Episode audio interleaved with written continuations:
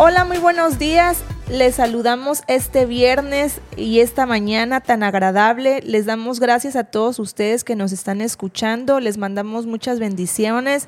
Deseamos de todo corazón que esté donde esté, esté teniendo un rato muy agradable, un rato muy bendecido. Hoy tenemos un tema que lleva por nombre renovación espiritual donde vamos a hablar de esa importancia de experimentar una renovación espiritual al cerrar el año, ya que, como bien lo sabe, estamos hoy viernes 29 de diciembre, ya estamos a dos días de que se acabe este año y hoy tenemos este tema que queremos compartir para todos y está con nosotros nuestra hermana Elena, ella es la que nos va a hablar sobre, sobre este tema y es la experta el día de hoy, le vamos a ceder el micrófono. Muy buenos días, bendiciones hermana, qué gusto tenerla aquí.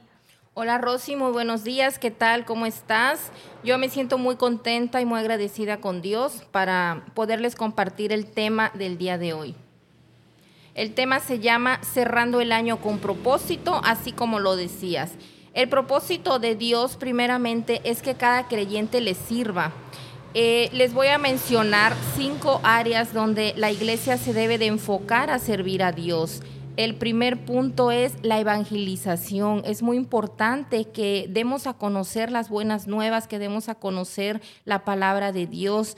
Eh, la segunda es la adoración, adorar a Dios en todo momento, exaltarle. El tercer punto es tener esa comunión con Dios, nunca perder la relación con el Señor.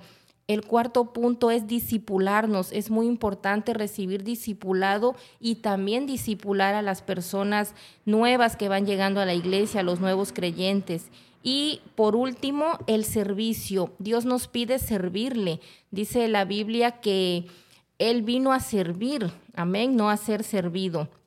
Estamos a punto de culminar este 2023 y a comenzar un año nuevo. Generalmente hacemos planes como ir al gym, ¿verdad? Hacer dieta, tener un nuevo empleo, una nueva casa, un nuevo coche, etcétera. Pero ¿dónde queda nuestra vida espiritual? Eso como que lo dejamos a lo último, eh, lo hacemos menos importante, el cual debe ser lo más importante en nuestra vida.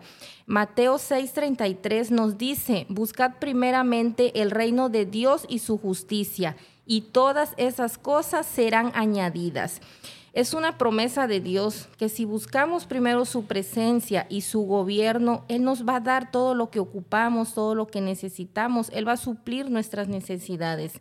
Antes de, de, finalizar el año, yo te invito a reflexionar en este texto bíblico y que lo pongas por obra, aplicando los puntos que mencionaba al principio evangelizar. Primeramente, en estos tiempos que vamos a compartir con nuestra familia en la cena de fin de año, les podemos compartir el amor de Dios, contar nuestro testimonio, cómo Dios ha transformado nuestras vidas, qué ha hecho Él. Segundo, buscar su presencia de todo corazón, que le honremos en esa cena, en esa convivencia leer su palabra, involucrarnos en los talleres que se imparten en la iglesia, si eres de la localidad, puedes involucrarte en los talleres que ah, damos aquí en nuestra iglesia o buscar un lugar, una iglesia cercana donde tú puedas involucrarte y hacer el discipulado, servicios y lo que haya ahí en esa iglesia. Y por último, servir en algún ministerio. Esa debe ser nuestra prioridad eh, para cerrar el año y empezar el año nuevo. No esperes a estar preparado, a tener tiempo, a tener carro, a casarte para buscar realmente a Dios. Hazlo ahora con lo que tienes y Dios irá acomodando todo en el proceso, como dice su palabra. No postergues más tu llamado. Deja lo que te aparta de Dios. Vivir una vida con propósito en Dios es un proceso estructurado y basado en las escrituras para encontrar tu llamado de Dios y cumplir con el propósito que Dios te ha dado. Pero ¿qué nos aleja del propósito de Dios? El pecado es el que nos aleja del propósito de Dios. Romanos 3:23 nos dice, por cuanto todos pecaron, están destituidos de la gloria de Dios. El pecado es la desobediencia a la palabra de Dios, es ir en la dirección opuesta a lo que es mejor para ti, algo que Dios ya determinó. Yo te, te invito a que no pierdas tu objetivo. El propósito de Dios es que le sirvas. Decide crecer espiritualmente. Cierra este año con propósito y ten un bendecido año nuevo.